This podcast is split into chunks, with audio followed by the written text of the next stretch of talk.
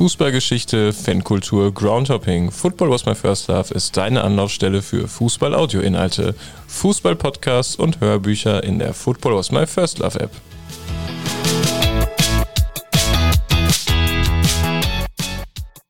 Hallo, hier ist wieder Pini mit der neuen Folge von Football was my first love. Heute geht es ohne lange Vorrede rein in Teil 2 mit Jack über den SSV Ulm 1846 seit den späten 90ern bis heute. Viel Spaß beim Hören. Ähm, jetzt komme ich mal, äh, ich wollte fast sagen in die Gegenwart, das stimmt natürlich nicht, aber in die äh, fast jüngere Vergangenheit. Ja. Ähm, ihr seid nämlich auf einmal in der ersten Bundesliga gelandet in der Saison 99-2000. Mhm. Wie, wie kam das denn? Wann zeichnete sich dieser Durchmarsch ab? Also war das damals überraschend oder wie kam das so? Es ist natürlich auch ähm, mit einer der schönsten Zeiten gewesen, unabhängig wie es ausgegangen ist. Aber hier war sehr, sehr viel akribische Vorarbeit ähm, am Werk gewesen, mhm. was ihm heute manchmal auch noch ähm, wünschen würde. Es ist einfach äh, viele Jahre, wie gesagt, Oberliga sehr erfolgreich, hat meistens nicht zum großen Ziel gereicht. Regionalliga, ähnliche Situation. Und dann wie gesagt, das ist das, was ich heute irgendwo vermisse. Ähm, wenn ich bloß mal so auf die Regionalliga zurückschaue, öfters Erster, Erster öfters Zweiter gewesen, Aufstiegsspiele gescheitert. Und dann haben wir ja einen spektakulären Trainerwechsel ähm, gemacht in der Saison 96, 97, also zum, zum Jahreswechsel 97, ähm, haben wir den, äh, unseren früheren Spieler, den Ralf Rangnick aus Reutlingen als Trainer zu uns nach Ulm geholt. Er mhm. erklärt mittlerweile auch viele Stresssituationen, äh, die wir dann auch mit ähm, der SSV Reutlingen haben weil natürlich auch der eine oder andere Spieler vom Ralf Rangnick dann mit ähm, ans Boot geholt wurde. Mhm. Rangnick war ja, wie gesagt, selber ja aktiver Spieler beim SSV im 1846.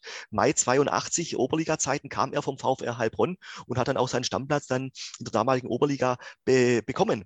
Und, und hier war es einfach mit unserer damaligen Geschäftsführung, unser Rolf Zanketin als Name zu nennen, der leider ähm, unseren Bundesliga-Aufstieg nicht mehr erlebt hat, in jungen Jahren, Mitte 40, ähm, am Heiligabend seinerzeit 99 ähm, an einer Krebserkrankung verstorben ist. Aber das war dann schon der Macher im Verein. Und das ist natürlich das gewesen, wo wir gesagt haben, wir wollen nicht immer sich zufrieden gegeben mit Platz drei bis sieben, zwei bis sechs, drei Jahrespläne, fünf Jahrespläne, was weiß ich was. Alles schön und gut.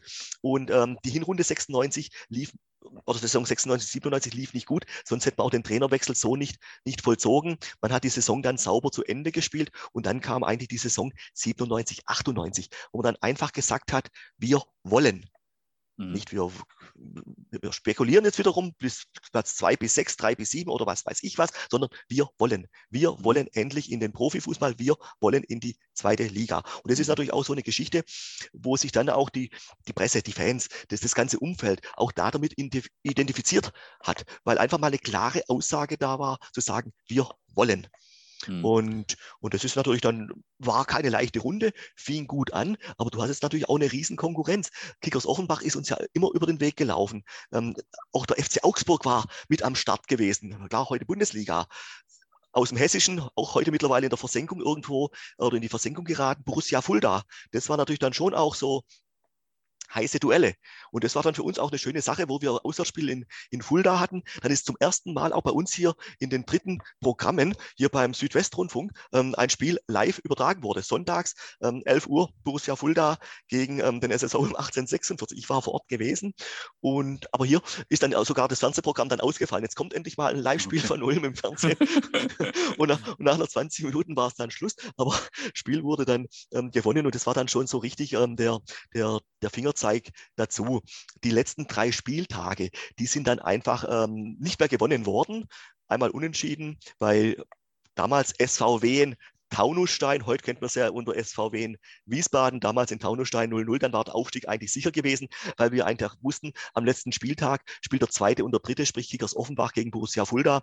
Einer lässt die Punkte liegen, dadurch sind wir dann auch nicht mehr ähm, einholbar. Und das war natürlich ein, ein Riesenspektakel, weil mit dem, wo man eigentlich angetreten ist, das hat sich dann auch am Ende der Saison dann ähm, durchgesetzt. Mhm.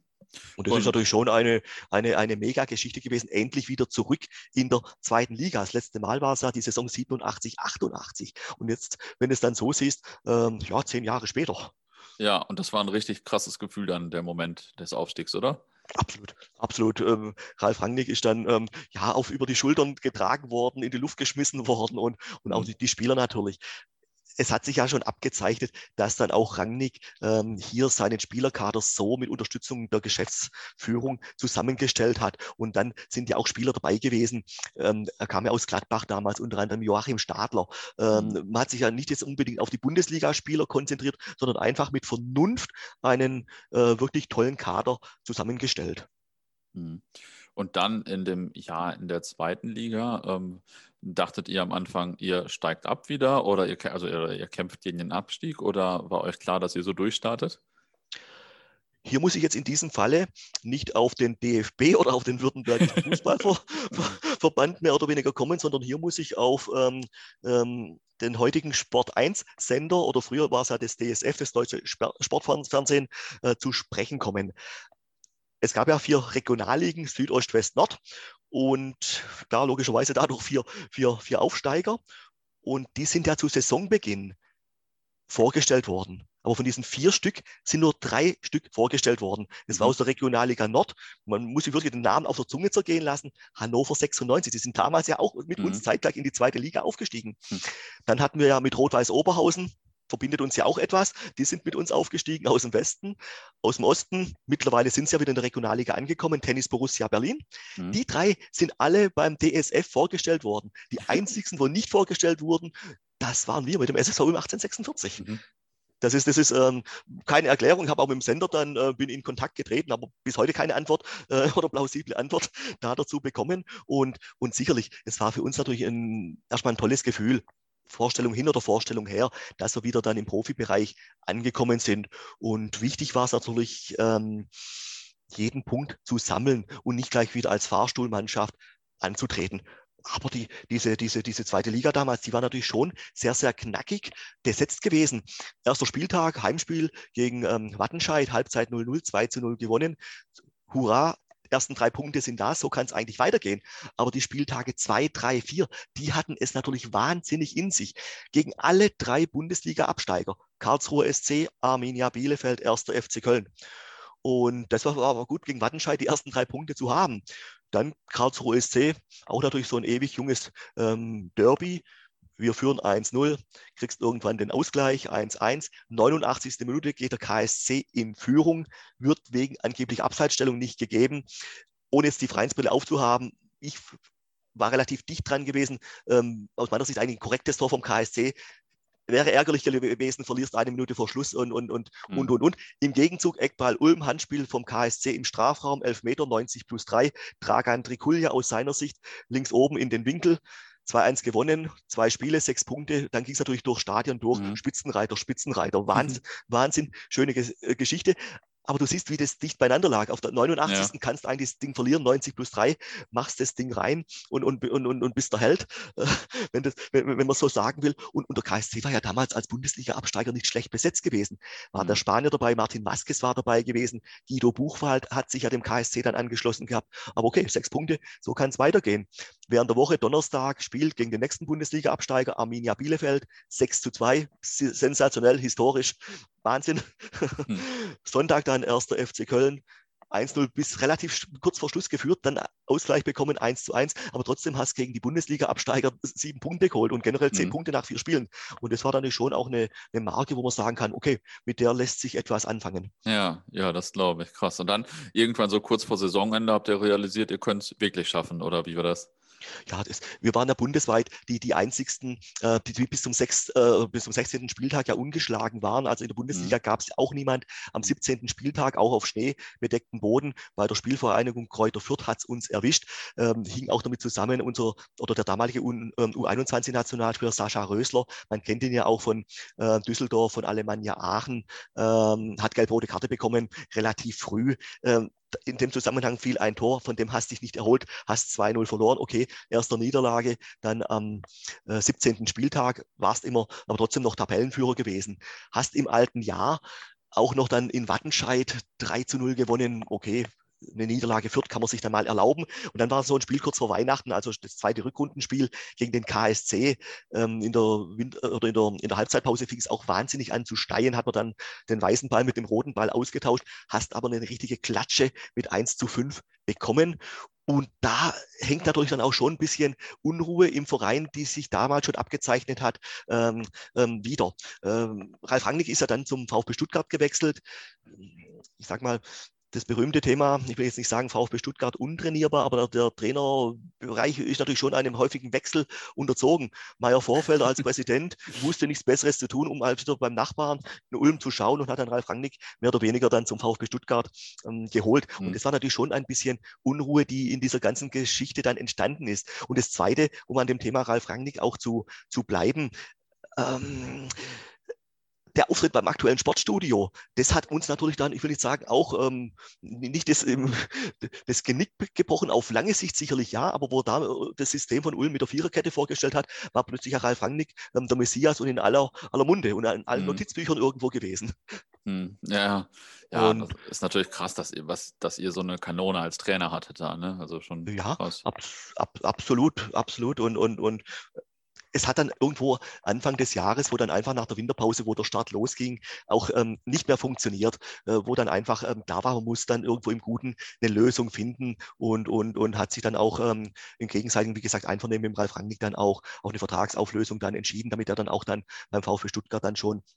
Fuß fassen kann. Und dann sind wir ja auf den Martin Andermatt ähm, gestoßen, der ja aus seiner Zeit auch Lichtensteiner Nationaltrainer schon war, danach ja auch noch bei Eintracht Frankfurt. Und das war natürlich mit ihm schon eine, eine glückliche ähm, Ersatz.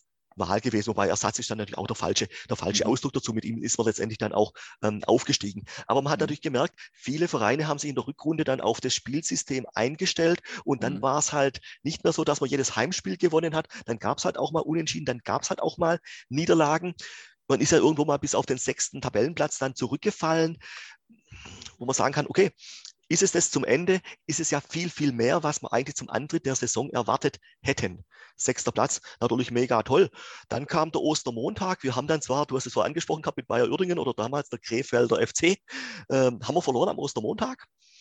Aber die, die Punktesituation, die war ja so um den dritten, vierten, fünften, sechsten, siebten Platz so eng beieinander gewesen. Durch das, dass die vor uns höher verloren haben, sind wir durch das Torverhältnis wieder auf den dritten Platz gesprungen. Du verlierst 2-1 und, und rutschst dann trotzdem mit der Tabelle drei Plätze nach vorne. Wahnsinn. ja, das ist natürlich für dich ganz geil. ist, ist, ist, ist natürlich Hammer. Ähm, klar, okay, hättest du einen Punkt gemacht in Uerdingen oder in Krefeld oder, oder hättest gewonnen, dann wäre es natürlich eine andere Situation gewesen. Die standen in der Tabelle ja auch nicht attraktiv zu diesem Zeitpunkt auch da. Und, ähm, aber dieses immer wieder, was wäre denn? Da gibt es kein richtig, kein falsch. Es ist halt so und das macht auch das, das, das ganze Thema sowas von ähm, interessant. Das ist, das ist natürlich schon eine, eine tolle Geschichte gewesen. Und dann ging eigentlich so diese, dieses Wellenbad weiter. Und entscheidend war dann für uns dieser vorletzte Spieltag bei Tennis Borussia Berlin. Winfried Schäfer war ja damals Trainer gewesen, ist ja auch kein Unbekannter. Und da hatten wir zu dieser Zeit ein wahnsinniges Verletzungspech. Und ähm, ja, große Beteiligung, um nach Berlin mitzufahren. Aber keiner hat letztendlich dann auch dort an den Erfolg ähm, geglaubt, weil auch Tennis Borussia hat ja selber noch um den Aufstieg dann für die, für die Bundesliga mitgekämpft. Ja. Und unser Miguel ähm, Kulibali, super toller Ergänzungsspieler, hat dort äh, eines des Spiels seines Lebens gemacht und hat dann eigentlich, ähm, gut, ihm werden anderthalb Tore zugerechnet. Eins hat er richtig gemacht, eins wird als Eigentor. ähm, wie hieß er damals bei Tennis Borussia? Ich glaube, Goran Czurko war es gewesen im Tor. Mhm. Und ähm, aber im Prinzip würde ich jetzt im Miguel Kulibali beide Tore zurechnen. Und das war natürlich dann auch, klar, gewinnst 2-0 und hast es dann letztendlich am letzten Spieltag gegen Kräuter Fürth in der eigenen Hand. Mhm. Und das ist natürlich dann schon so, so ein Thema. Ähnlich wie jetzt das DFB-Pokalspiel 92 gegen Dortmund, mein Geburtstag, dann 17. Juni, Geburtstag von meiner Frau. Also irgendwo so, so Highlight-Spiele mhm. verbindet man dann irgendwo mit sich. Und dann hat man dann auch, ähm, man hätte ja dort Karten verkaufen können ohne Ende. Auf, ähm, auf der Festwiese in Ulm hat man ja eine riesengroße Leinwand aufgebaut. Da waren, glaube ich, 14.000 auf dem Münsterplatz und so weiter und so fort. Mhm. Das ist, man hätte ja die Karten endlos verkaufen können. Und dann ging es ja wirklich darum, ähm, Unterhaching war durch Bielefeld war durch und dann wer macht den dritten Platz? Wir in der Pole Position, gewinnst gegen Fürth, alles okay. Unentschieden muss man natürlich gucken, was macht Hannover, was macht der KSC, was macht Tennis Borussia Berlin. Tennis Borussia Berlin war jetzt nicht so der, der Kandidat gewesen, weil wir einfach das deutlich bessere Torverhältnis hatten und drei mhm. Punkte Vorsprung. Also da, okay. Aber dann ähm, die Situation, unter Haching spielt gegen Karlsruhe und bei uns in Ulm hatte aufgrund dieses großen Zuschauandrangs das Spiel ja noch nicht mal begonnen gehabt. Da ist der KSC bereits in der ersten oder zweiten Minute ähm, ähm, in Unterhaching in Führung gegangen. Und das hat sich natürlich über die ganzen 90 Minuten dann ähm, in, in, Ulm im Donaustadion niedergeschlagen. Also wirklich, ähm, ich will nicht sagen das Wort Hose voll, aber äh, oder Flasche leer oder Hose voll, ja, das ist das, das geht in die Richtung irgendwo hinein. Aber, die, aber wie gelähmt, wie gelähmt, wie mhm. gelähmt. Ja, nichts falsch machen. Es könnte ja irgendetwas passieren. Ähm, jetzt war zum Glück Kräuter Fürth nicht so der attraktive ähm, Sparingspartner. Die wollten eigentlich auch von uns relativ wenig, kam uns irgendwo ähm, entgegen. Und die Erlösung war dann wo in der 78. Minute war es gewesen, unter Haching gegen, gegen Karlsruhe den, den Ausgleich macht. Das war für uns natürlich dann schon auch so eine Geschichte. Dann natürlich auch in Unterhaching das Spiel aus ist unentschieden geblieben. Mhm. Ähm, okay, jetzt muss das Ding, jetzt darf es halt nicht 0-1 verlieren, jetzt muss das Ding halt irgendwo 0 zu 0 heimbringen. und, und ähm, Janusz Gora ist ja noch bekannt auch mit, seiner, mit seinem Skandalausruf bei, bei Rostock in der Bundesliga. Und ähm, ja, ich, ich weiß noch, ähm, er ist dann zwei Minuten, drei Minuten vor Schluss ähm, von der Mittellinie wieder zum Torwart, zum Philipp Laux zurückgelaufen, dann wieder zur Eckfahne raus. Also man wollte gar nicht mehr über die, über die Mittellinie gehen. Man wollte eigentlich bloß noch gucken, pfeift das Ding ab, 0-0, alles gut. und dann, und da, da hat das ganze Thema natürlich keine Grenzen gekannt. Wahnsinn. Ja, Wahnsinn. Das das Wahnsinn. Und dann war das bestimmt eine große Party und das Jahr ja. danach, also die Bundesliga-Saison war auch Anja Party, oder wie kann ich mir das vorstellen? Absolut. Ich jetzt wie auch viele andere, als wenn du halt Fußball-Insider bist. Für mich war dann immer das Thema gewesen, was, was gibt es jetzt eigentlich mehr wie dieser, dieser Bundesliga-Aufstieg? Mhm. Ob der jetzt im Nachgang richtig war, zu früh war oder, oder, oder. Aber wenn du die Möglichkeit hast, zu dem elitären Kreis zu gehören, dann, ja. dann musst du einfach diese Chance auch nutzen. Ja, klar. klar ich war immer der, der, wie soll ich sagen, der, der, der Wanderprediger gewesen, um zu sagen, ähm, nicht schlechter sein wie Tasmania Berlin. Auch wenn ja. damals mit der Zwei-Punkte-Regelung gespielt wurde, aber die ja auch mittlerweile ja umgerechnet ist. Ähm, einfach mehr Punkte machen wie Tasmania Berlin. Das wäre natürlich schon auch ähm, so der Ansporn. Es mhm. war hier keine Erwartungshaltung da, die Klasse zu halten, äh, zumindest wo man jetzt in die Saison ähm, gestartet ist. Hast am Anfang einen relativ leichten Gegner gehabt, für, welche Kaliber da ja alle am Start sind, mit dem SC Freiburg auch irgendwo ein, ein schwäbisches Derby, hast oft mhm. gegen die gespielt, ähm, 1 zu 1 dann ausgegangen, okay, hast den ersten Punkt im ersten Spiel, ähm, ist okay, so kann es weitergehen. Und dann sind wir eigentlich die folgenden Spiele meistens sogar mit 1 zu 0 in irgendeiner Form in Führung gegangen. Und dann hat es Peng, Peng, Peng, Peng, Peng gemacht, wenn ich das mal so sagen will, äh, und hast halt verloren. Zweiter Spieltag bei die 60er, führst 1-0, innerhalb von ein paar Minuten liegst dann 4-1 hinten, so ist es dann ausgegangen. Äh, so war es dann auch gewesen. Bei ähm, Dortmund kam er dann auch zu uns, auch mit dem Thema HSV, führst mhm. 1-0, verlierst in den letzten zwei Minuten noch mit 2-1. Unerfahrenheit, führst in Leverkusen 1-0, verlierst dann mit 4-1. Und das ist natürlich schon auch ähm, Trainer Andermatt oder sowas stand nie in der Diskussion, mhm. sondern einfach das Ziel zu haben, aus diesen Fehlern zu lernen, weil man ja doch ja irgendwo auch mithalten kann. Tiefpunkt ohne jetzt an die roten Karten dann von Rostock zu denken, wo wir auch in die Geschichte eingegangen sind, wo so hätte nicht sein müssen. Aber Tiefpunkt war dann nach, dem, ähm, nach der 3 zu 0 Niederlage bei, bei Hertha BSC. Und ähm, da war das erste Mal, wo wir dann ja 18. waren. Mhm. Und zu sagen, oh, jetzt hast du zwar mehr Punkte schon wie, wie Tasmania Berlin, aber unbedingt jetzt sang- und klanglos wie Kanonenfutter unterzugehen, ist jetzt auch nicht unbedingt ähm, was Schönes. Mhm. Und dann kam eine verrückte englische äh, Woche, die wir dann hatten an den letzten drei Spieltagen in der Hinrunde. Hast gegen den ersten FC Kaiserslautern 3 zu 1 gewonnen. Auswärtsspiel in Wolfsburg während der Woche Mittwochs. Hast dann dort 2-1 gewonnen. Hast dann gegen Eintracht Frankfurt äh, 3 zu 0 gewonnen. Hast neun Punkte äh, noch mitgenommen. Und das war natürlich dann schon, ähm, hat man gesehen, es geht ja, man kann es ja. Man kann ja, ja irgendwo mithalten. Und ähm, in meiner Erinnerung wart ihr ja zwischendurch dem UEFA Cup fast näher als den Abstiegsplätzen mal. Das war wahrscheinlich dann auch irgendwie so rund um diese, diese Spieltage oder so. Das ähm, war dann sogar noch etwas später gewesen. Aha. Und ähm, Damals gab es auch keine Rückrundenspiele im Dezember oder im alten Jahr, es ging ja dann im neuen Jahr, ging es dann weiter 2000, Auswärtsspiel in Freiburg, Stadler kriegt eine dumme rote Karte, verlierst das Ding 2-0, okay, kannst nicht immer gewinnen, jetzt hast du dreimal in Folge gewonnen, aber dann war dann schon diese Tendenz, ähm, es gab ja damals von ähm, diesem Toto Lotto oder UI Cup, wie er ja hieß, und da war dann schon relativ dicht dran gewesen, weil wir dann Ähm, am Faschingssonntag weiß ich auch noch, ähm, oder Karnevalssonntag, je nachdem, wie, welche Region, wie man es ausspricht. Gegen Werder Bremen haben wir sonntags gewonnen. Dann ging es zum HSV, beim HSV 2 zu 1 gewonnen. Dann haben wir eigentlich gedacht, ja, es geht. Auf diesem Niveau so weiter. Nee, dazwischen lag auch das, das 60er-Spiel, das haben wir ja auch souverän gewonnen. Also auch dort wieder, da, Freiburg verloren, dann die 60er, hm. ähm, Bremen und HSV. Also du hast dann dich wirklich äh, von einer tollen Seite mhm. präsentiert und da sind wir dann wirklich äh, bis auf den elften Platz dann auch, auch vorgerückt und dann kam das Spiel, okay, du, du gewinnst gegen die 60er, du gewinnst mhm. gegen Bremen, du gewinnst in Hamburg. Dann kam Bayer Leverkusen, 1 zu 9. Ja, ja, das ist natürlich legendär. Aber war es denn auch beim Spiel in Dortmund am 12.02. Äh, war das ja, 12.02.2000? Ist natürlich ein Gänsehautgefühl. Äh, ah, das Tor war natürlich ein Jahrhunderttor vom Thomas Bodock seinerzeit mhm. gewesen. Und, und ähm, ja, das, das, das, das sind natürlich Dinge, dass du natürlich von dem gegnerischen Verein so intensiv ähm, gefeiert wirst. Das ist natürlich dann schon ähm, eine Rarität. Das ja. gibt es ja nicht unbedingt ähm, oft ich habe das, hab das, natürlich äh, ganz anders wahrgenommen, denn äh, für uns war das natürlich schon eine kleine Demütigung und ich sage mal, viele aktive Fans, die so in den Jahren danach aktiv geworden sind, haben das so als äh, sehr peinliches Verhalten der Südtribüne empfunden, denn also ich meine, die Gegner in Feiern, das war schon sportlich, war natürlich schon irgendwie berechtigt, aber also, das war natürlich äh, gerade jetzt nicht unsere beste Zeit auf der Südtribüne.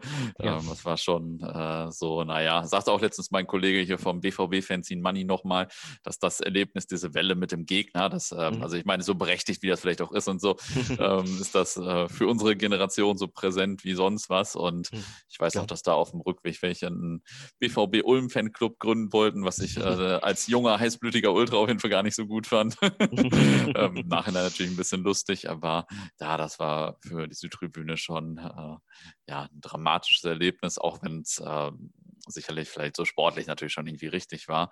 Aber naja.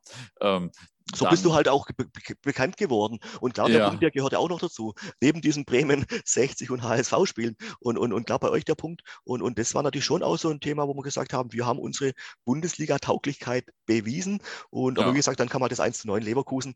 Und es gibt ja immer wieder diesen, diesen Spruch zu sagen, lieber neunmal dann mit, äh, oder lieber 1 zu 9 verlieren, als neunmal 1 zu, oder, oder einmal 9, 9 zu 1 zu verlieren, als neunmal 1 zu 0 zu verlieren. Und aber von diesem, von diesem ähm, Ergebnis haben wir uns nicht mehr erholt. Mhm. War auch viel Pech dabei gewesen. Dennoch hast alles auch bis zum letzten Spieltag in der eigenen Hand gehabt. Aber mhm. das Spiel nach Leverkusen war dann einfach, wir haben in Unterhaching gespielt, ja, mit Aufsteiger mit uns in die, in die Bundesliga, ähm, verlierst in der 84. Minute durch ein dummes Eigentor. Und so hat sich das eine mit dem anderen ähm, summiert. Du bist halt dann auch ähnlich wie das Jahr davor in der zweiten Liga. Du bist halt dann nicht mehr so dann zum Gewinnen gekommen, sondern es war dann wirklich so ein richtiger Nackenschlag, mhm. wo du einfach dann ähm, nicht mehr so toll aufgestanden bist. Hast zwar immer wieder mal gepunktet, aber bis zum letzten Spieltag hast du es dennoch in der, in der Hand gehabt. Der letzte Spieler war ja auch so einigermaßen dramatisch, oder? Äh, Habe ich so halb in Erinnerung sicherlich, man muss natürlich hier, ähm, hier muss ich zweimal auf das Thema DFB zu sprechen kommen. ähm, ja, du lachst. Ähm, aber gut, Wahrheit muss halt irgendwo Wahrheit bleiben. Habe ich auch ähm, bei uns in der Südwestpresse in Ulm vor dem DFB-Pokalspiel vor zwei Jahren oder drei Jahren gegen Eintracht Frankfurt auch ähm, zum, zum Ausdruck gebracht. Ich habe da auch auf Sieg getippt. Letztendlich habe ich ja 7, 6 nach Elfmeterschießen getippt, haben ja gewonnen mit 2-1, okay, aber das war schon irgendwo so eine Genugtuung, weil wenn ich halt denke, wie auch ähm, Eintracht Frankfurt während dieser Spielzeit, auch wenn Eintracht Frankfurt-Fans mich jetzt vielleicht deswegen nicht mögen äh, nach, diesem, nach diesem Interview, ähm, so wie die damals gegen das, heute würde man sagen, Financial Fair Play verstoßen haben, gab es einen lächerlichen Punkteabzug von gerade mal zwei Punkten. Wären das Mannschaften gewesen, ohne das jetzt, man kann es ja nicht beweisen, ähm, wären wir das gewesen, wäre das Unterhaching gewesen, wäre das Bielefeld oder Duisburg gewesen, ich bin mir sicher, dann wären es nicht nur diese zwei Punkte gewesen, sondern dann wäre es wahrscheinlich ein sofortiger Lizenzentzug gewesen zum Ende der Saison. Aber gut, du kannst nicht beweisen, ist Vergangenheit, ähm, war so. Und dennoch hattest du es ja im, am letzten Spieltag in der, in der eigenen Hand, aber dann natürlich auch, ähm, liegst 1-0 hinten, machst das 1-1, 90. Minute über den Elfmeter von Horst Feld, den er dann gemacht hat, kann man natürlich auch wieder sehr kontrovers diskutieren. ähm, mhm. Laut Videoassistenten würde es den Elfmeter heute nicht geben. Bin ich mir sehr, sehr sicher.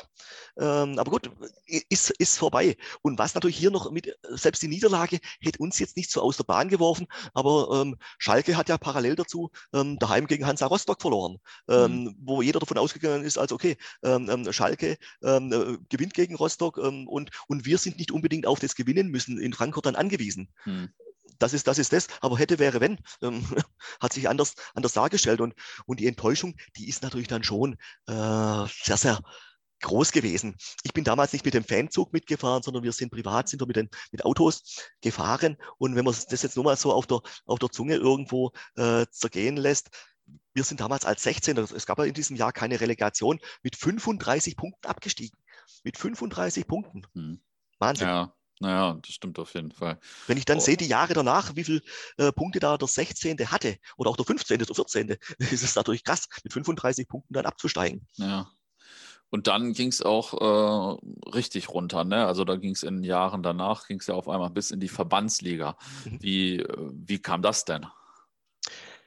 Es ist natürlich, ähm, ich denke mal, kein, kein Einzelfenomen, in dieser, in, in dieser Deutlichkeit vielleicht, ähm, klar, Ulm ja, aber ich sage mal kein Einzelfenomen. Wenn du dir jetzt teilweise ja die letzten Jahre anschaust, wie viele Mannschaften sind aus der Bundesliga abgestiegen und haben den doppelten Marsch nach unten in die dritte Liga zum mhm. Beispiel mhm. gemacht oder sind knapp davor gescheitert. Guck doch mal allein durch letzte Saison an, ähm, Nürnberg hat in die Relegation müssen, Hannover keine tolle Rolle gespielt, mhm. ähm, auch damals ja Paderborn äh, nach dem Jahr Bundesliga oder Kräuter Fürth, Braunschweig und, und, und, und, und. Es gibt ja hier sehr, sehr viele Beispiele. Äh, bei uns war es natürlich auch so ein Thema, wo du sagen kannst, okay, kommst eigentlich aus der Bundesliga raus. Ich will jetzt nicht sagen, dass dann jemand die Nase zu hoch getragen hat. Das sicherlich nicht.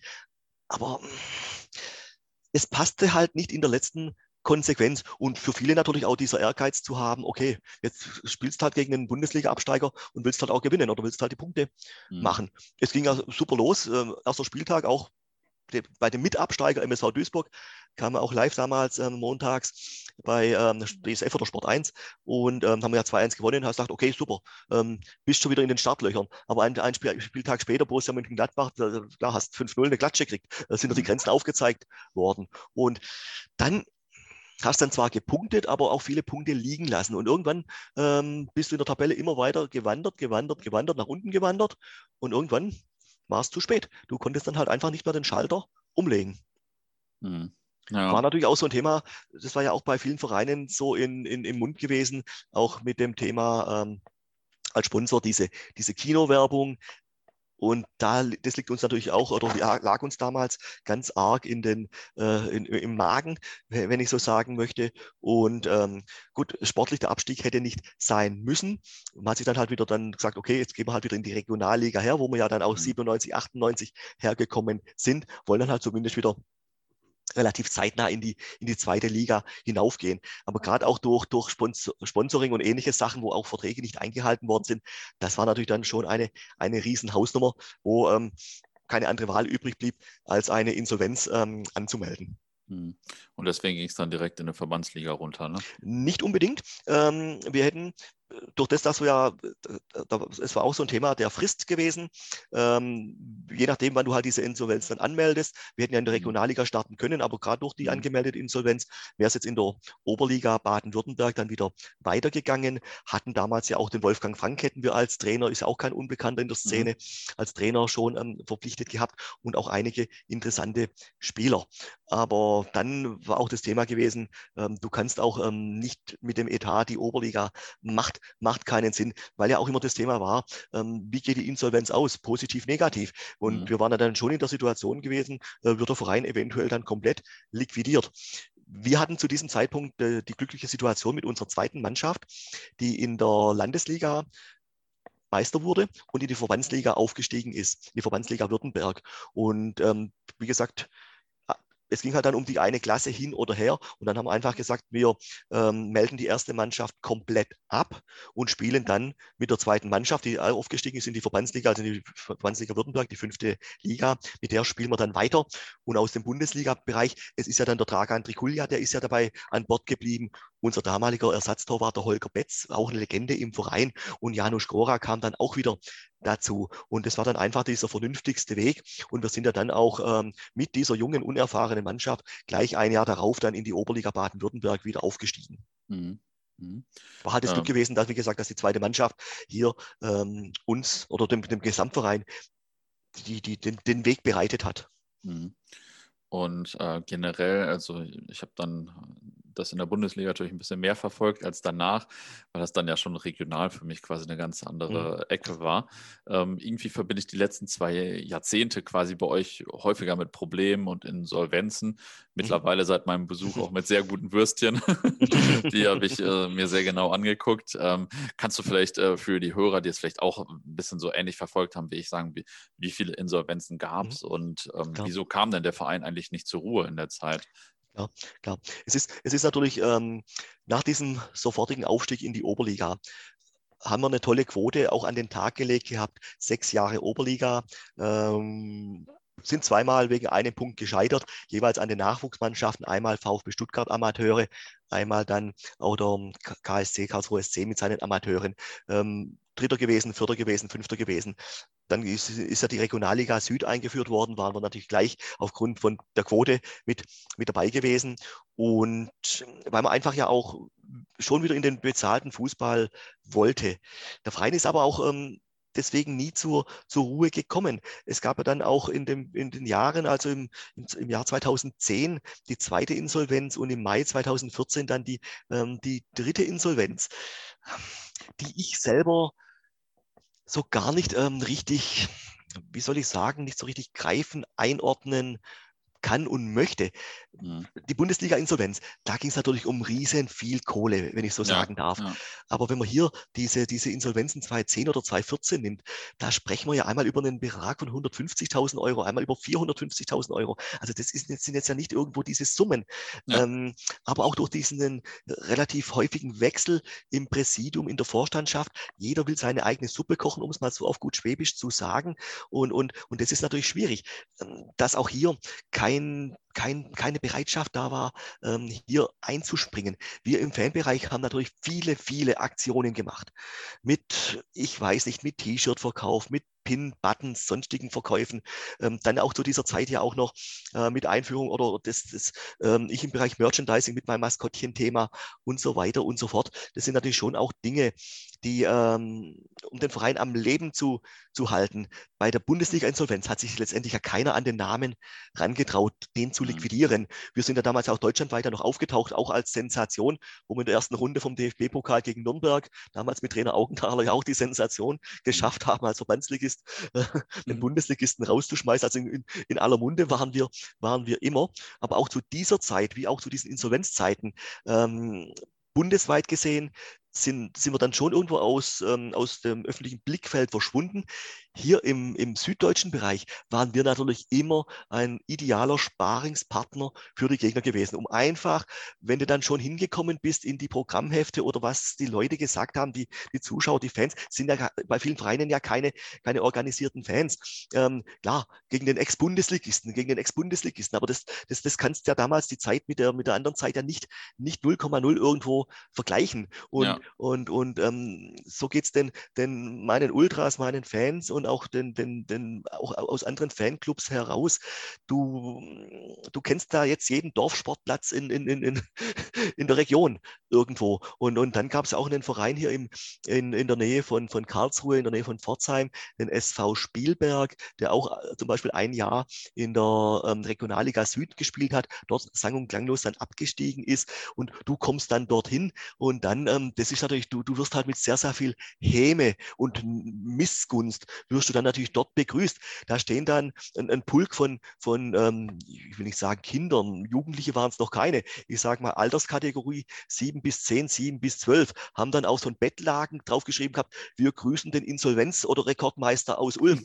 und und, und ähm, ja. ja. du kommst dann dorthin, äh, wo die Kinder in dem Alter ja nicht mal wissen, was hinter dem Thema Insolvenz steckt. Ja, ja. Und, und, und, und, und dann war es natürlich bei vielerlei Hinsicht, die Einheimischen trinken dann ihr Bier oder ihre Getränke aus Glasflaschen oder aus Gläsern generell. Für uns ist dann mehr oder weniger meistens ähm, ein separater Bereich eingerichtet worden, mit Bauzaun, mit Gittern abgesperrt worden. Dann natürlich alles nur aus, aus irgendwelchen Plastik. Bechern oder Pappbechern heraus. Für die Frauen natürlich, die dann auch mit am Start waren, dann halt bloß Dixie-Toiletten ähm, aufgestellt und, und, und, und, und. Und das ist natürlich schon in vielerlei Hinsicht passiert. Und da ist natürlich schon auch ähm, ein Wandel in der Fanszene hat sich natürlich auch irgendwo ergeben.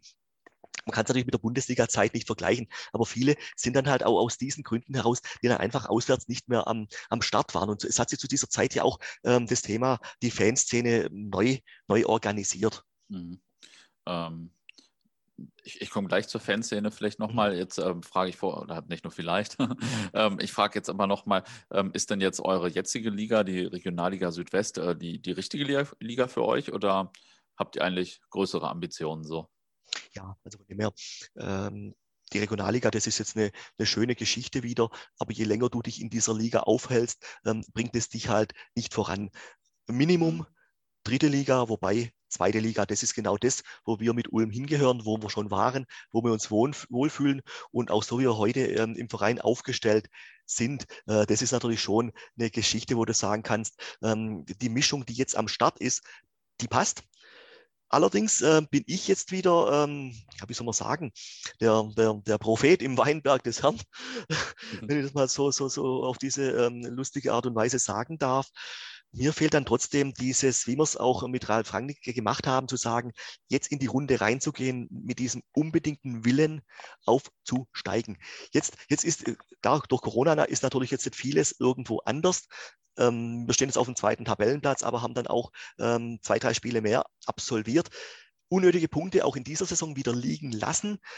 Und das ist natürlich, wir wären jetzt eigentlich schon souverän. Mit sieben bis zehn Punkten musst du eigentlich Erster sein. Selbst wenn eine Saison abgebrochen, oder abgebrochen werden sollte, ähm, bist, bist durch, dann bist eigentlich durch. Und das ist natürlich wieder, du gewinnst gegen Elversberg zweimal, du gewinnst gegen Offenbach, ähm, machst wirklich FSV Frankfurt gewinnst, aber lässt halt vor allem gegen die Mannschaften, die auf den hinteren Plätzen stehen, da lässt du halt die Punkte liegen. Und das ist natürlich von dem her, ich will mich ja nie in die, in die sportliche Belange einmischen. Dennoch nehme ich mir dann immer wieder mal schon das, das Recht auch irgendwo raus, weil ich einfach sagen kann, ich vermisse es halt zu sagen, ähm, wir wollen.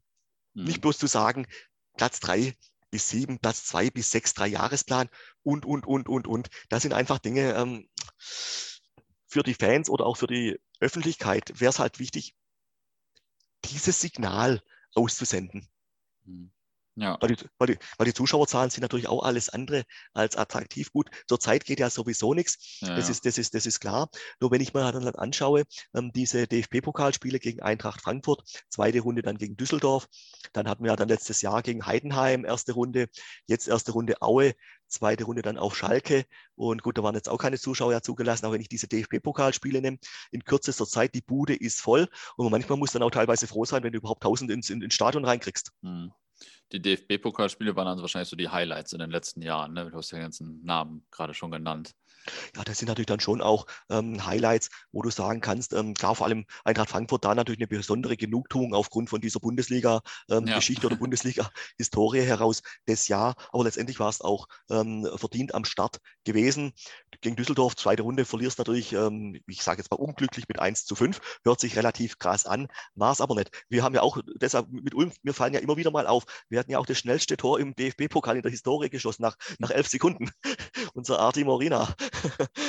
und, und, und Renzing hatte da im Tor bei Düsseldorf keine Chance. Hm. Aber dann äh, unser, unser kirgisischer Nationalspieler äh, Vitali Lux, äh, der hat dann, das war so die 15. Minute war, jetzt, war das gewesen, zieht aus 20, 25 Meter ab. Renzing wäre nie rangekommen. Das Ding ganz knapp am Winkel vorbei, Fürst nach einer Viertelstunde 2-0.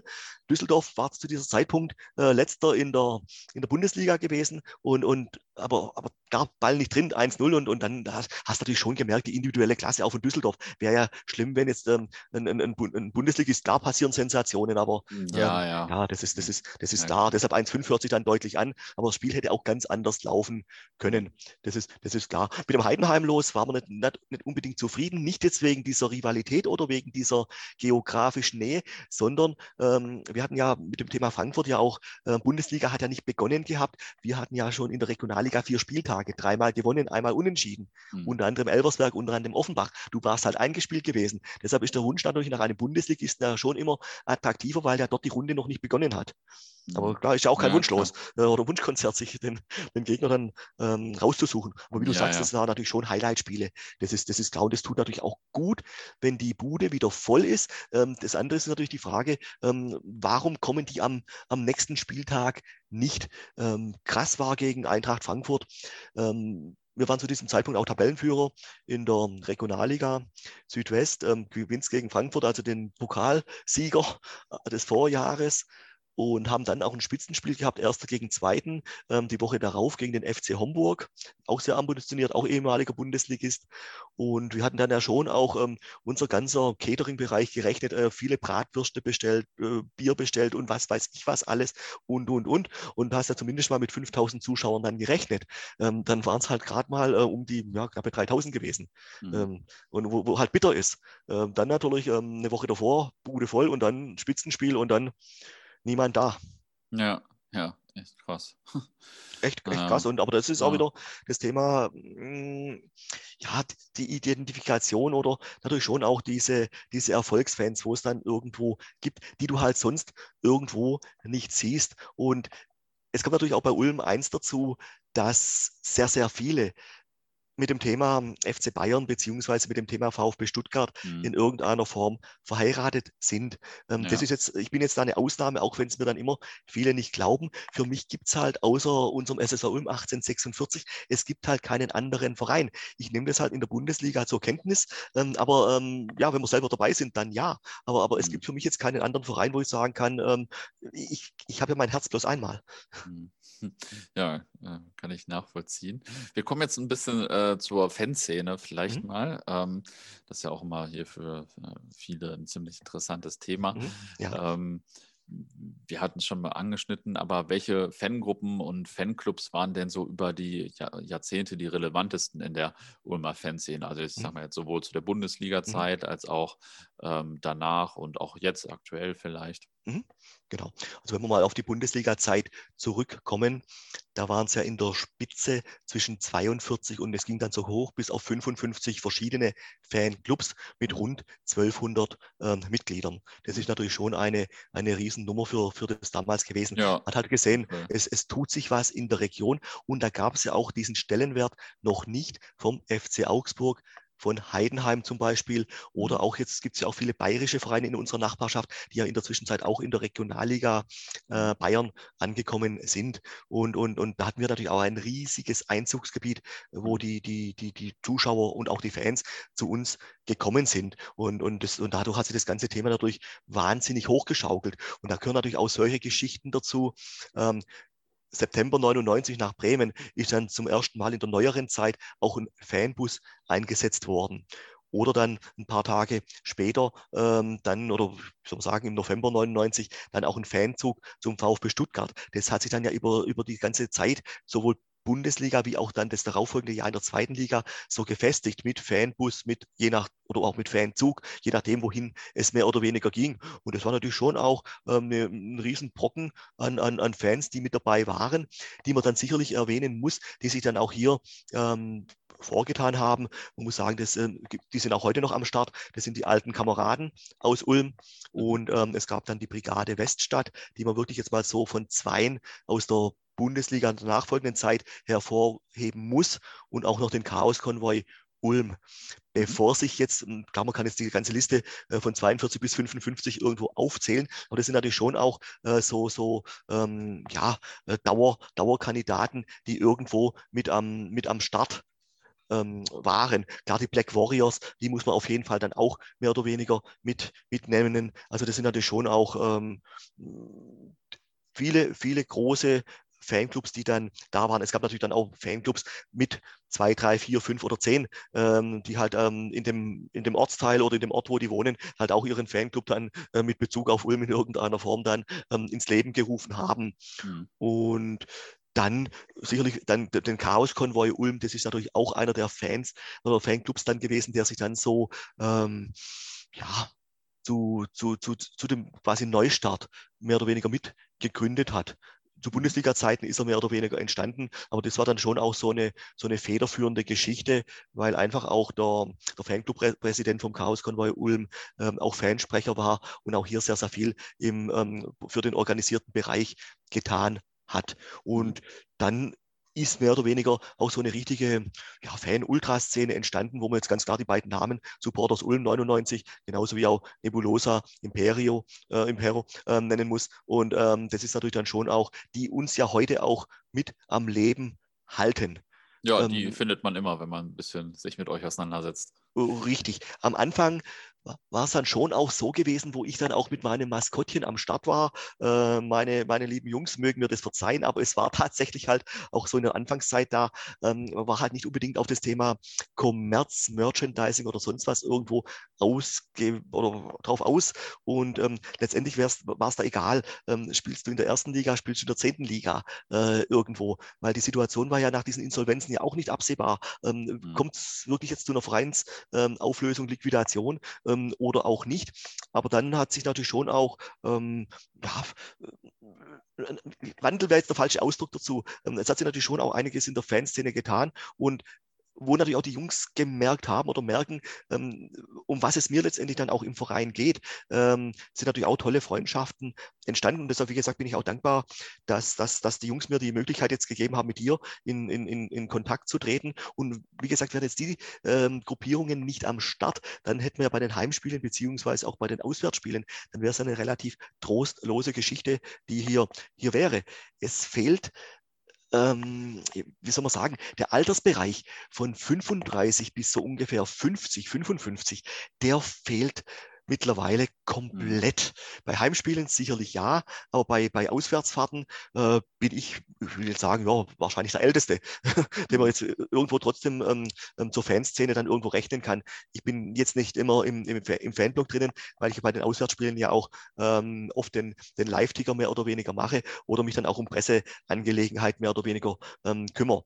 Und, und, ähm, und deshalb diese, diese Alterskategorie seit Abstieg Bundesliga oder durch diese erste äh, Bundesliga-Insolvenz, da fehlt natürlich ein, ein gewisses Alterssegment, fehlt ja. irgendwo total. Und das ist natürlich eine andere Geschichte, wenn halt auch in, der, in, den vergangenen Jahren, wenn halt Waldhof Mannheim kommt, wenn Saarbrücken kommt, wenn Offenbach kommt, das ist halt, die bringen halt, ja, die bringen halt sehr, sehr viel an Potenzial mit.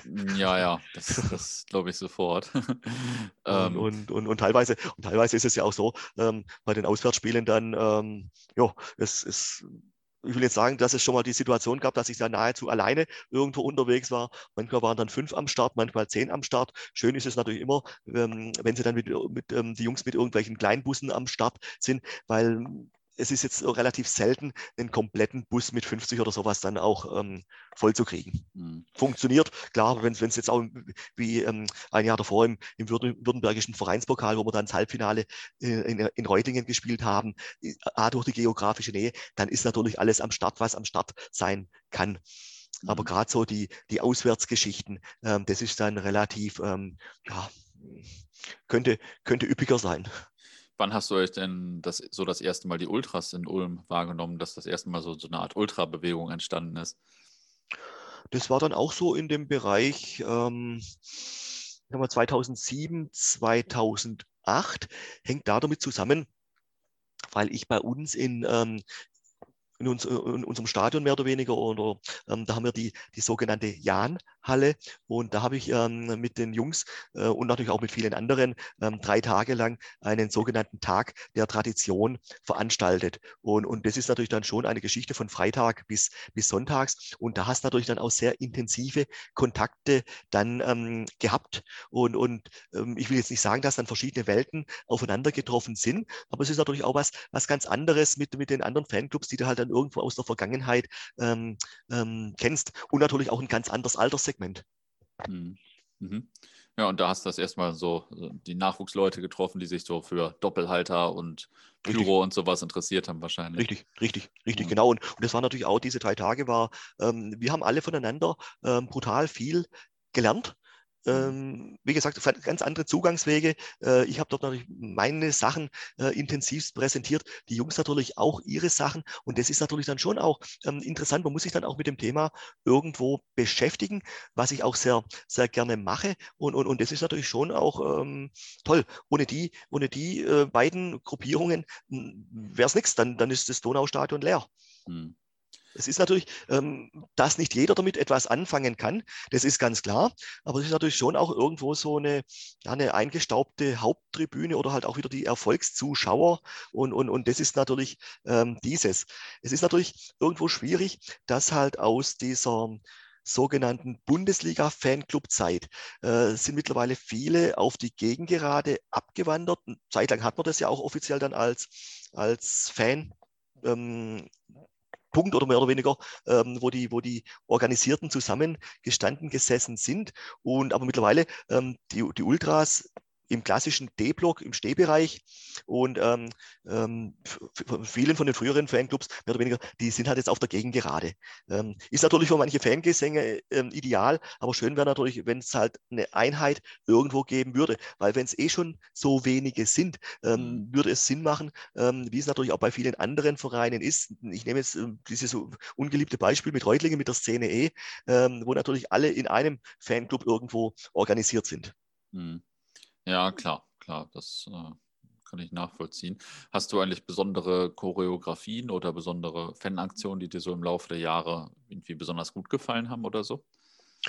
was natürlich immer ähm, sehr gut ankommt, wenn es natürlich um diese Tradition 1846 und auch um das Thema Ulmer, Münster, geht, das ist natürlich dann schon auch irgendwo ähm, das Aushängeschild. Klar, der höchste Kirchturm, ähm, wenn man so sagen will, mit 161,3 Metern kann uns keiner das, das Wasser mehr oder weniger reichen. Da ist natürlich schon eine starke Identifikation, die ist dann ähm, da. Ähm, es sind dann auch immer wieder, auch wenn es dann negative Anlässe sind, äh, wenn jetzt irgendjemand ähm, verstorben ist oder ähnliches, auch diesen noch mit einer Choreografie, mit einem Bild ähm, zu, zu würdigen und sehr oft natürlich auch dieses Schwarz und Weiß mit ähm, ähm, einfach mit, mit dem Wappen. Das sind natürlich schon das sind natürlich tolle Momente, vor allem wenn die Spieler einlaufen und, und sehen dann natürlich wirklich hier so eine ähm, schwarz-weiße äh, Wand. Das ist natürlich wirklich toll, wirklich toll.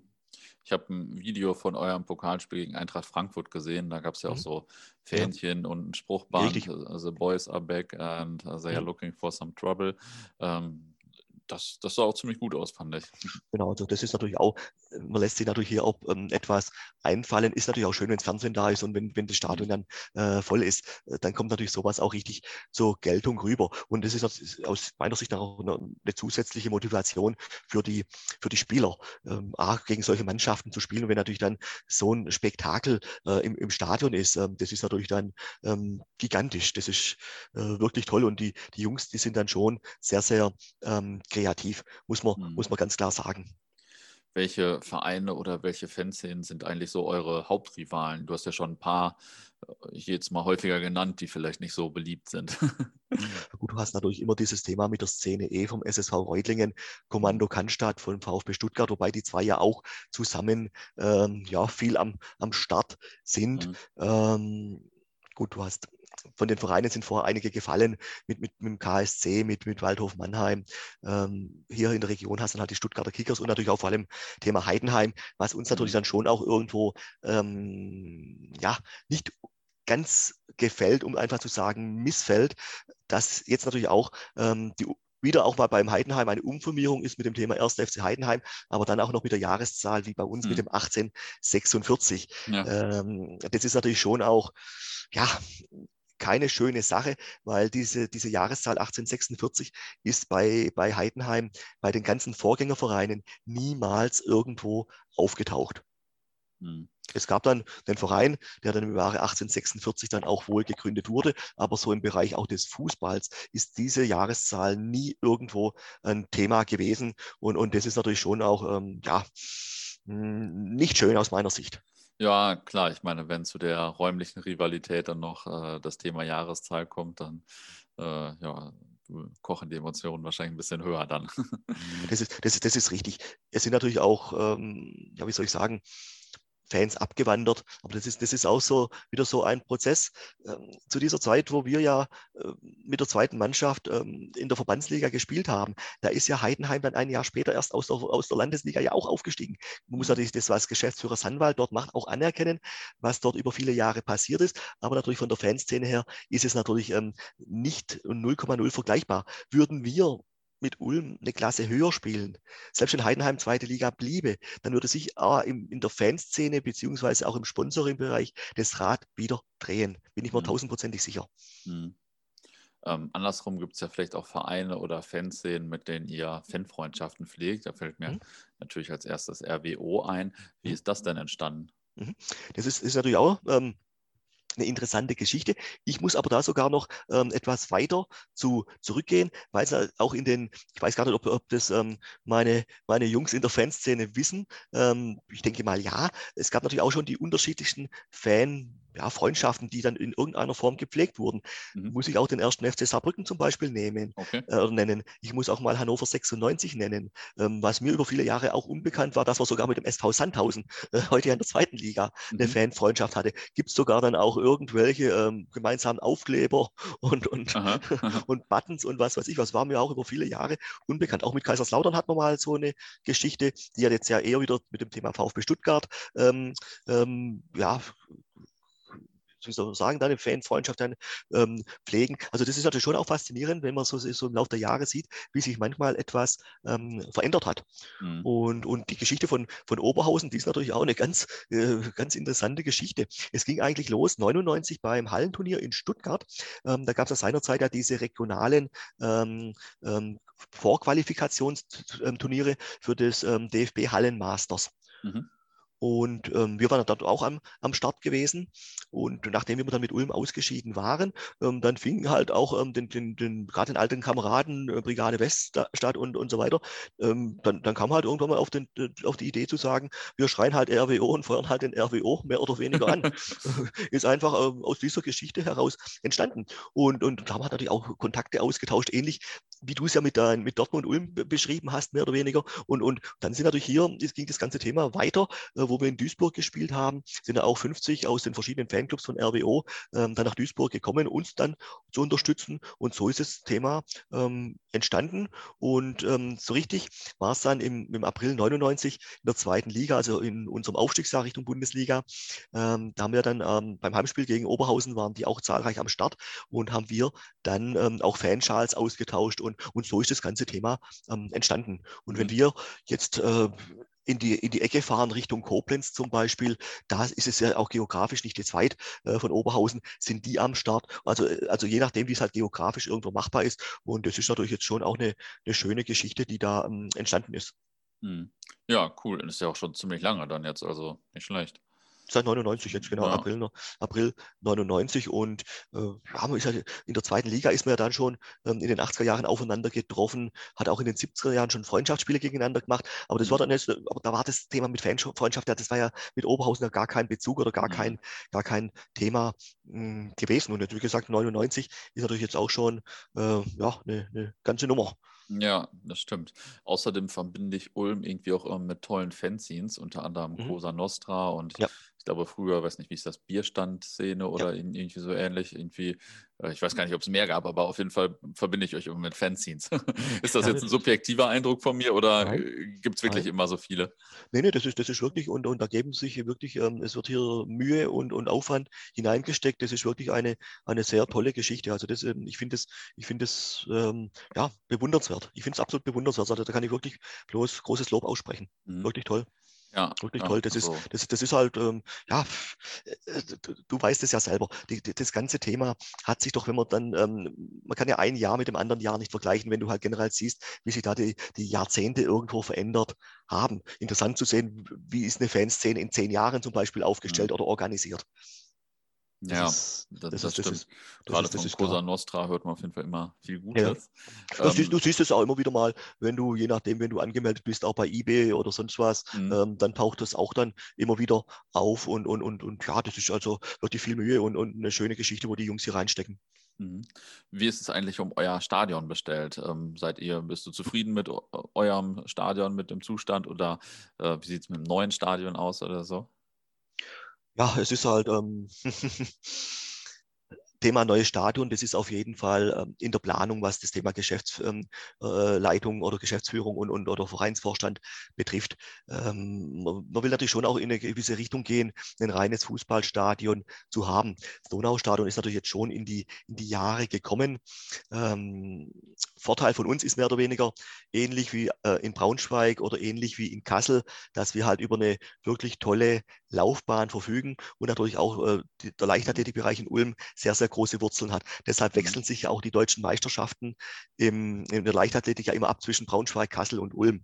Und ähm, aus dem Gesichtspunkt ja, aber natürlich die, die, der Innenraum, die Kabinen, die Katakomben, die sind natürlich deutlich in die Jahre gekommen und da ist auf jeden Fall Sanierungsbedarf da. Nicht so schrecklich wie andere. Ähm, wenn ich jetzt bloß ähm, äh, denke, ähm, wie, wie die Grotenburg aussieht, wie mhm. früher das, äh, ja. wie es beim KSC ausgesehen hat. Da kannst du auf die sanitären Einrichtungen, konntest da ja gar nicht gehen äh, und, und, und. Ähm, so schlimm ist es jetzt bei uns nicht, aber es ist eigentlich schon ähm, dringender Handlungsbedarf da. Und was uns irgendwo fehlt durch, durch diese Laufbahnatmosphäre, ist das, dass wir auch ähm, keine Länderspiele mehr haben. Das ist natürlich auch so ein, so ein Thema. Ähm, wir hatten ja auch Thema 2001 ähm, überwiegenden Anteil ja bei der, bei der Frauen-Europameisterschaft, wo Deutschland ja auch ähm, im Finale dann äh, nach Golden Goal ja in Ulm gewonnen hat und ähm, die DFB-Frauen sehr, sehr gerne immer nach Ulm zu Länderspielen gekommen sind.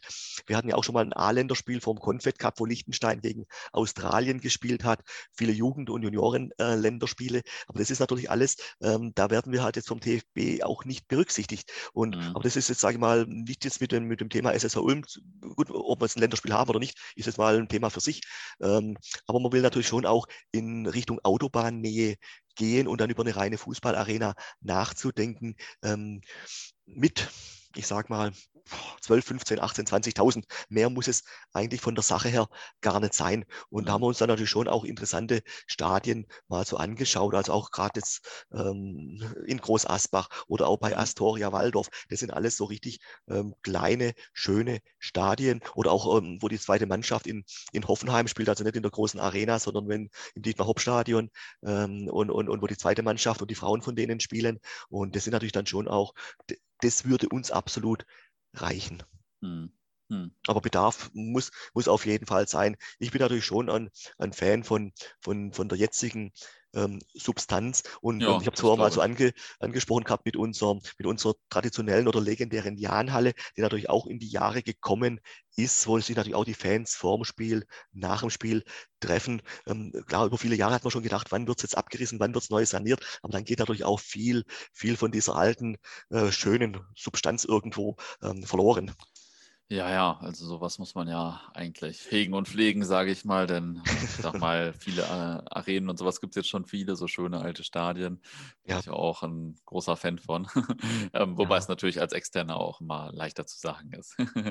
das ist. Das ist ja klar. Es war ja auch, ähm, ist ja erst in der zweiten Liga dann im, im Aufstiegsjahr entstanden, ähm, wie ich es auch vor, beim DFB-Pokalspiel angesprochen hatte. Wir hatten ja über viele, viele Jahre, Jahrzehnte ja keine eigene äh, Gegengerade, keine Gegentribüne mhm. gehabt, sondern diesen, diesen angesprochenen ähm, Zaun. Jetzt natürlich mit der, mit der Gegengerade, es ist natürlich jetzt eine neue Bausubstanz, die irgendwo zusammengekommen sind. Und die, die Stehränge sind natürlich auch in die Jahre gekommen. Das ist, das mhm. ist, es ist, es ist ganz klar. Und, ja, und klar. Was ich jetzt natürlich als Nostalgiker immer cool finde, aber äh, ich sag mal, wenn ich jetzt der Verein bin, wäre, der das betreibt, dann ähm, da die Spiele veranstaltet, da sieht man das natürlich ein bisschen anders, zwangsläufig. Ja, du hast es ja gesehen. Ich habe dir, ich weiß nicht, ob du die Mails angeschaut hast, da war jetzt ja letztens ein Bild dabei gewesen mit unserer sogenannten Stadionglocke, die natürlich auch mhm. über viele hunderte Jahre alt ist, um es mal so zu sagen. Und ja, das wäre natürlich schön, die dann in ein neues Stadion mitzunehmen, aber ähm, ich denke ja nicht, dass es da, das Donaustadion dann abgerissen wird. Das sicherlich nicht, weil ein neues Stadion soll an andere ähm, äh, Örtlichkeiten dann ähm, angebunden werden und, und ähm, dann wird halt wahrscheinlich das, das, das, heutige Donaustadion nur noch zu, zu Leichtathletik oder sonstigen Zwecken dann ähm, genutzt werden. Wir haben, wir haben ja auch immer, äh, wie soll man sagen, deutsche Meisterschaften von den Schäferhunden oder, oder Europameisterschaften von den Schäferhunden, die rennen natürlich auch oft genug im Stadion umeinander. Für was alles das Stadion hergeben muss. Ja. ähm, du hast schon gesagt, jetzt steht in zwei Monaten das 175-jährige Jubiläum an. Ist das ein großes Thema oder ist das, äh, hast du Angst, dass das eher hinten runterfällt? Gut, ich habe heute ähm, auch wieder mit dem vom Hauptverein oder von dem, vom, vom Spartenverein ähm, mit dem Vorstand, mit der Geschäftsführung ähm, telefoniert es ist auf jeden Fall ein Thema. Es geht natürlich jetzt bloß darum, wie du das jetzt auch in, in aktuellen Pandemie- oder Corona-Zeiten ja, ja. dann ähm, stemmen kannst. Ich schreibe ja auch kräftig ähm, an, der, an der Chronik mehr oder weniger, ähm, um einfach auch ja, hier wieder aufs, aufs Laufende zu kommen. Um, um klar, die 150 Jahre liegen dann auch jetzt 5, 25 äh, Jahre zurück. Mhm. Und ja, das ist, das ist, es ist auf jeden Fall ein Thema, ist natürlich ähm, eine schöne, stolze Zahl und nicht jeder hat es ja auf dem Schirm, so wie auch zum Beispiel den, den Tag, wo das erste Spiel überhaupt in Ulm 1893 stattgefunden hat. Und, und so bin ich natürlich auch auf Mitarbeiter der Geschäftsstelle oder auf die Vorstandschaft zugegangen, auf unseren Trikotsponsor oder auf den Ausrüster, ähm, hier zum Beispiel auch wieder ein nostalgisches Trikot zum Beispiel auch aufzulegen, das dann irgendwo in diesem Zeitraum 8. April diesen Jahres dann auch ähm, zum Einsatz kommt und ge getragen wird. Das ist ja zum Beispiel auch so ein Thema. Man muss es halt denken, weil ist halt der, der Termin halt rum, dann ist er rum und, und und aber die Tendenz ist natürlich schon so, man will präsenzmäßig etwas machen. Und wir hoffen natürlich, dass wir irgendwo ein sehr, sehr großes Fest dann im, im, im Sommer oder im, im, oder im Spätsommer, früheren Herbst, ähm, dann was auf die Beine stellen können. Und, und, mhm. und das ist natürlich schon auch, ähm, es ist jedem bewusst und es ist auch jedem wichtig. Mhm. Ja, cool. Ich drücke die Daumen auf jeden Fall, dass man da dass man das irgendwie auch gut machen kann. Ja, ich ähm, bin ja auch da, dabei. Es ist ja das eine, diese, diese Chronik für das 175 Jahre, wo dann auch alle anderen ähm, Sparten mit zum Tragen kommen. Ich kümmere mich ja um das Thema Fußball und ähm, ich habe ja auch schon im Jahr, oh, wie lange ist es jetzt her? Auch gefühlte, gefühlte zehn Jahre, ähm, haben wir einen großen Band rausgebracht, eigentlich von der Gründung bis ins Jahr 2008 oder 2009. Ähm, und, und das ist natürlich ein Riesenschinken, wenn ich das mal so, so sagen will, mit, äh, ja, was haben wir denn da, um, um die, hm, 350 Seiten ungefähr.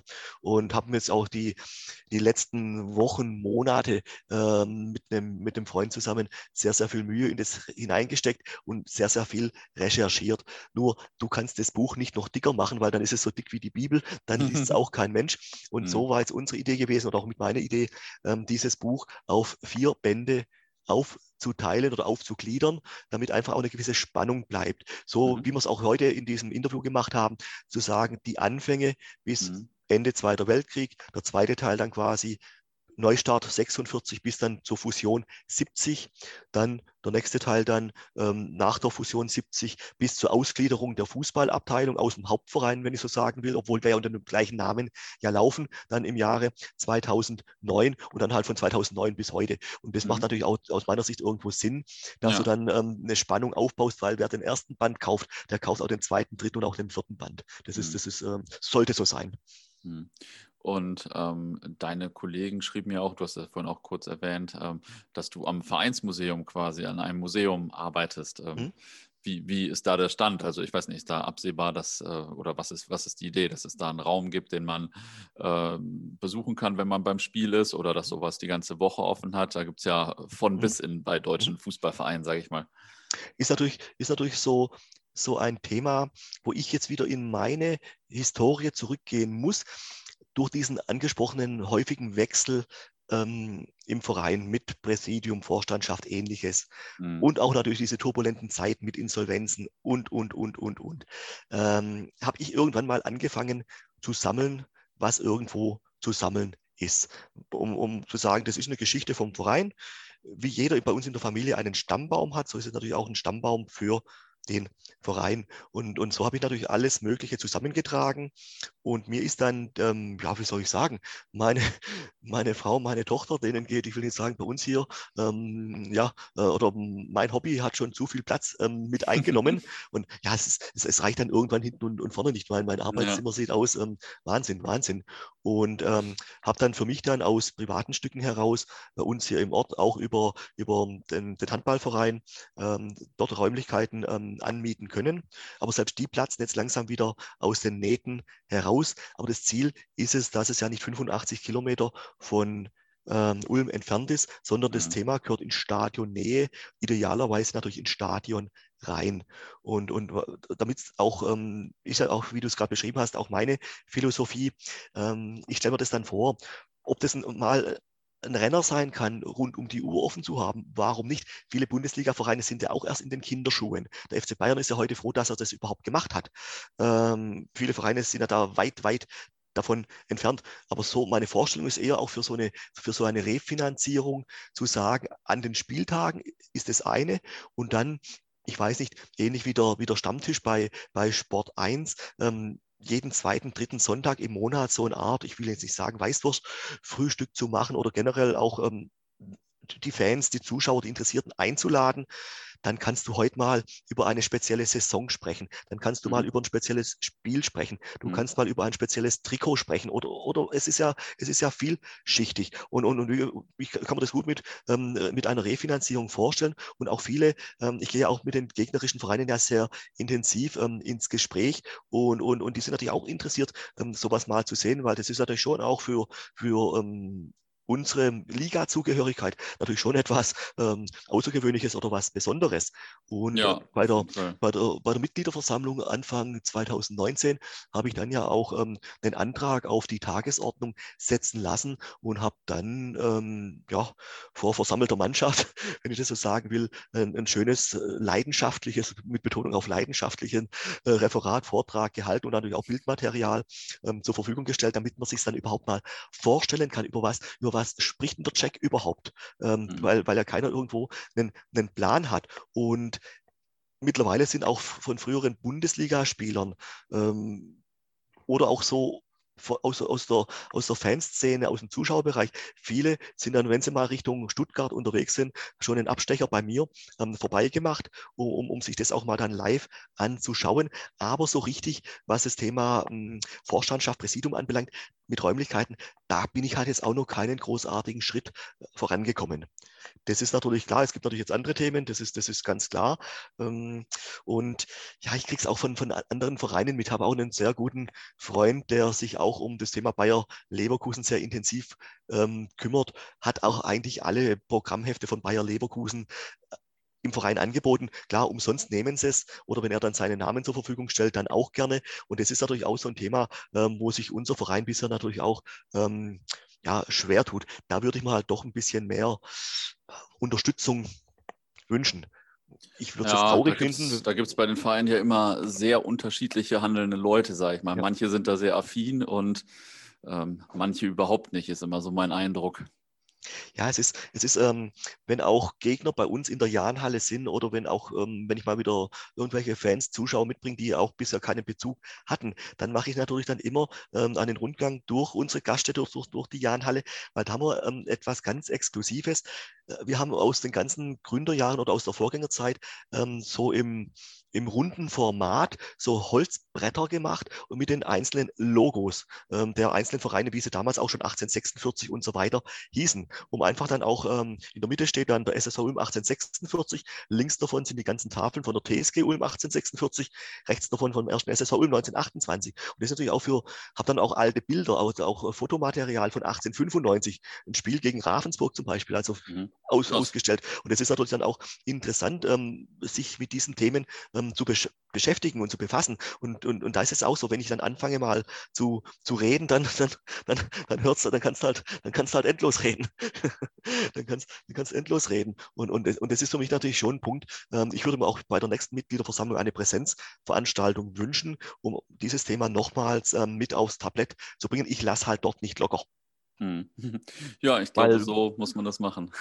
es ist ja jetzt auch nicht so, ähm, dass wir hier bloß über drei Stadionhefte oder über was weiß ich was reden. Es sind jetzt boah, zwei, zweieinhalbtausend Stadionhefte, ähm, Krass. 600 Trikots. 600 äh, Trikots. Ja, ja. und, und, ich habe dann angefangen mit ähm, Heimspiel aus jeder Saison halt, Heimspieltrikot, Auswärtsspieltrikot. Mhm. Und in der Zwischenzeit bin ich auch übergegangen, ähm, auch ähm, einen Trikottausch mit dem gegnerischen Verein zu machen. Das ist für, dadurch ist es für mich natürlich auch wichtig, klar, eigene Räumlichkeiten in Ulm, in den Katakomben, im Stadion zu haben, um natürlich an den gegnerischen Zeugwart ranzukommen und dadurch natürlich auch auswärts, wenn ich den Live-Ticker mache oder auf der Haupttribüne sitze oder dort im, im, Pressebereich sitze, dann auch natürlich dort relativ einfach an den Zeugwart mhm. ähm, ranzukommen. Und hier ähm, kannst natürlich, wenn du jetzt im, im Fanblock drin stehst, hast du halt die Möglichkeiten hier alle, alle nicht. Und, und dann sind natürlich hier so, so Dinge dabei, zum Beispiel das letzte Trikot vom Uli Hoeneß, bevor er dann zum FC Bayern gewechselt ist. Mhm. Ähm, das Torwarttrikot Wolfgang Farian, WM 62 in Chile. Das sind natürlich schon auch ähm, ja, Highlights. Ja, das hört sich echt mega geil an. Krass. Und, und, und natürlich auch ähm, Bundesliga-Jahr, wo wir beim VfB Stuttgart gespielt haben, Vereinsfarben schwarz-weiß. Ähm, in Zweitliga-Zeiten oder jetzt auch aktuell, Auswärtstrikot war meistens rot gewesen, aber da haben wir dann mit blau gespielt. Mhm. Und. Trikothersteller damals Umbro aus Italien gewesen. Und das, das Ansinnen war gewesen, dass wir irgendwo ähm, dieses als Kult-Trikot machen, über den Fanshop verkaufen können.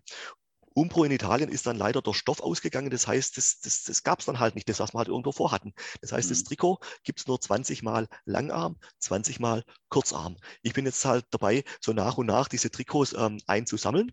Ähm, gut, ich weiß, wo manche dann auch sind. Sicherlich gab es natürlich auch ähm, einen Tausch mit, ähm, mit, mit, mit dem VfB Stuttgart oder mit Spielern ähm, mhm. untereinander. Ähm, aber allein für so ein Trikot, selbst der VfB bietet zwischen 500 und 750 Euro für so ein Trikot. Krass. Ja, das ist natürlich, mhm. ist natürlich schon eine, eine Nummer, die, da, die dahinter steckt und dann und auch viele, viele Sachen, die in diese Gründerzeit zurückgehen. Also das sind dann auch Unterlagen, die ja wirklich noch den, den 18er vorm Komma haben unter anderem auch ähm, Originalbriefe und Schreiben von diesem angesprochenen ähm, Universitätslehrer aus Tübingen, von dem Paul mhm. Sturm, der den Fußball ja nach Ulm gebracht hat.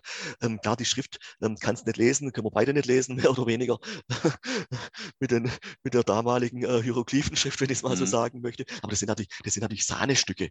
Und, ja, und, und, und ich konnte auch von, von, vom SSV doch einiges auch, auch rekonstruieren. Das heißt auch ähm, Originalspielerpässe aus den 30er, aus den 40er Jahren. Mhm. Also das sind natürlich schon auch äh, ja, tolle, mhm. tolle, tolle, ja, tolle, tolle, tolle Momente. Also da, da kommst du halt aus dem, aus dem Schwärmen oder aus dem Erzählen, kommst halt nicht raus. Ja, da ist auf jeden Fall schon einiges zusammengekommen. Großen Respekt. Und ähm, wenn du jetzt eine Zeitmaschine hättest, in welchen Augenblick eurer Vereinsgeschichte würdest du gerne reisen? Also was würdest du gerne nochmal oder überhaupt einmal miterleben? Ist natürlich eine, eine, spannende Frage. Sicherlich rund um das Thema Bundesliga interessant. Klar, Gründungsmitglied 63, 64 wäre natürlich eine Nummer gewesen. Äh, das ist, das ist ganz klar. Und natürlich auch ähm, 99, 2000. Wenn ich damals schon ähm, als Maskottchen Check unterwegs gewesen wäre, das ist mhm. natürlich schon ähm, so ein Moment, irgendwo bin ich stolz darauf, was ich da irgendwo über diese Jahre dann ähm, geschaffen habe und wie viele Spieleinsätze ich schon habe. Ähm, das ist natürlich für mich schon auch so, so, ein, so, ein, so ein eigener Ego-Antrieb oder so, so ein richtiger ähm, Reiz, wieder mal auch in den Bezahlfußball zu kommen, mhm. wo du mhm. dann auch als, als, als Maskottchen Check dann auch anders ähm, wahrgenommen wirst.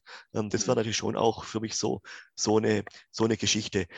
Was ich sicherlich nicht mehr will und wollte, und da spreche ich sicherlich auch vielen aus der, aus der Seele heraus, ähm, alles unterhalb der heutigen Regionalliga kann ich mir nicht mehr vorstellen, diesen Aufwand in dieser Form, ähm, wie ich es jetzt über viele, viele Jahre, Jahrzehnte mache, zu betreiben, weil du wirklich mhm. ja jeden Dorfsportplatz irgendwo kennst und auch diese Beispiele, die ich vorher angesprochen habe, ähm, auf das habe ich einfach dann auch, auch keine Lust mehr. Ja. Also dann natürlich, ähm, du kommst nach außen hin, wirst behandelt und, und, und, und ja, es ist einfach, ja, nee, muss, muss nicht sein, muss nicht sein. Mhm. Regionalliga ja, aber sollte jetzt auch nicht, nicht zu, zu lange irgendwo ähm, sein. Mhm. Und, und aber wie gesagt, weiter runter, ähm, und da spreche ich sicherlich für viele, ähm, das ist dann absolut kein, kein, kein Thema. Was ja nicht mhm. heißen würde, dass man dann die Vereinsmitgliedschaft ähm, kündigt oder sowas, das ja sicherlich nicht. Ähm, nur ist halt immer die Frage, welchen Aufwand würde man dann weiterhin ja. ähm, hinein ähm.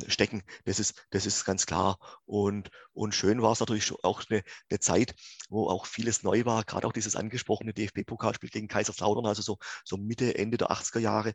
Ähm, das war natürlich schon auch eine, eine, eine schöne Zeit. Eine schöne mhm. Zeit. Das glaube ich.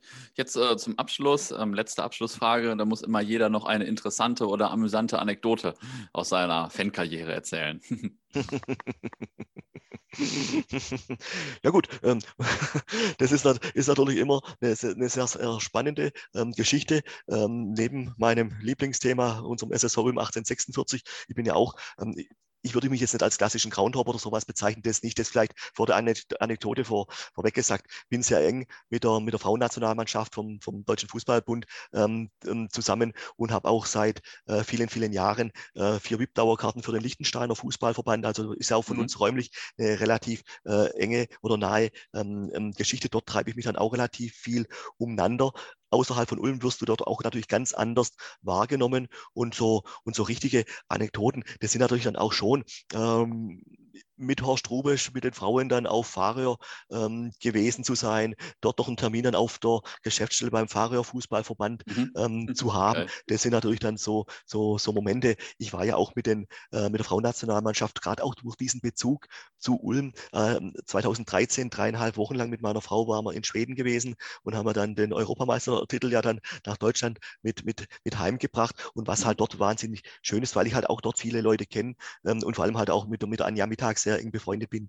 Ähm, das ist dann auch so, so eine Geschichte, ähm, den offiziellen oder den Original-EM-Pokal dann ähm, in Händen zu halten. Wir haben ja im gleichen Hotel haben wir ja gewohnt und das ist natürlich auch bei der Party mitgemacht zu haben. Das sind natürlich schon so interessante und amüsante ähm, Anekdoten, die du halt dann hast. Und, und das Gleiche geht mir auch, wenn ich dann in, in Liechtenstein bin. Da will ich dann auch äh, mal ähm, unsere äh, Ultras ähm, gerne mal mitnehmen, wenn es Corona dann auch, auch zulässt, um einfach auch das, was ich mir dort aufgebaut habe, ähm, dann ähm, die auch mal teilhaben zu lassen, weil man da mhm. einfach auch äh, ganz anders ähm, wahrgenommen wird wie in, im, im, eigenen Bereich. Und ich gehe dort auch in Liechtenstein dann ein und aus, ähm, komme dann mit dem Nationaltrainer zusammen oder auch mit den, äh, im Prinzip komme ich mit dem, wie soll man sagen, mit dem Jogi Löw oder mit dem Oliver Bierhoff von Liechtenstein sehr intensiv zusammen vor den Spielen, mhm. nach den Spielen. Und das sind natürlich für mich dann schon so, so Dinge. Aber das kommt dann auch nicht irgendwo von, von, von jetzt auf nachher, sondern es ist natürlich auch eine schöne Geschichte, die da en, entstanden ist. Und, und bin ja auch dabei, die Liechtensteiner Nationalmannschaft nach Ulm wieder einzuladen einzuladen, auch dort mal zu einem Testspiel zu machen, Winter- oder Sommervorbereitung, wenn es halt Corona wieder zulässt. Das ist mhm. natürlich ähm, eine, eine, wirklich eine, eine, eine tolle ähm, Geschichte, die sich da ähm, ent, ent, ent, entwickelt hat. Ähm, das, ist, das, ist, das, macht, das macht natürlich ähm, viel, viel Spaß. Und, und klar, im, als Maskottchen kann ich natürlich auch viel, viel erzählen. Ähm, man kennt das und man muss natürlich auch bei manchen gegnerischen Fans natürlich aufpassen. Bin von den 60ern in München ähm, dann auch schon mit Schneebällen äh, beworfen worden. Und, und, und für mich war halt, da, deshalb habe ich auch das Thema mit dem Maskottchen selber in meine eigene Hand genommen, weil du halt auch die eigene Fanszene kennst, die gegnerische Fanszene kennst, den Verein kennst und die Spieler kennst. Und das ist natürlich schon auch viel, viel wichtig, weil du willst ja nicht irgendwo dann auch ähm, ähm, provokant oder ähnliches auftreten mhm. oder rüberkommen. Ja, klar. Krass. Mann, da habe ich aber viel gelernt heute. Ich sag mal vielen Dank. Sehr, sehr gerne, Pini. Sehr, sehr gerne. Hat mir wahnsinnig viel, äh, viel Spaß gemacht, wenn ich jetzt nebenher auf die Uhr schaue. Sensationell, sensationell. Jetzt haben wir, haben wir 20 Minuten bald nach 10. Ähm, so schnell vorbeigegangen die Zeit. Und, und, und für mich war es natürlich jetzt wichtig gewesen, so wie der Kontakt dann auch zustande gekommen ist, einfach über das Thema Tradition seit 1846 ähm, ja, zu, zu sprechen, um, um wieder zu zeigen, wo liegt Ulm letztendlich denn auf der Landkarte. Mhm. Kleiner Name, aber natürlich legen wir halt dann Wert auf das SSV davor und auf das 1846 dahinter. Weil wenn du jetzt irgendwo bloß Eintrittskarten nimmst und du spielst gegen Eintracht Braunschweig oder Borussia Mönchengladbach, dann kommt halt, wenn du halt bloß SSV Ulm draufstehst, das kommt dann halt sehr, sehr bescheiden auf so einer mhm. Eintrittskarte von einem Stadionheft rüber. Mhm. Ja, ja, aber ich denke, das ist dir gelungen. Mindestens ich habe die Bedeutung verstanden. vielen Dank, vielen Dank auf jeden Fall.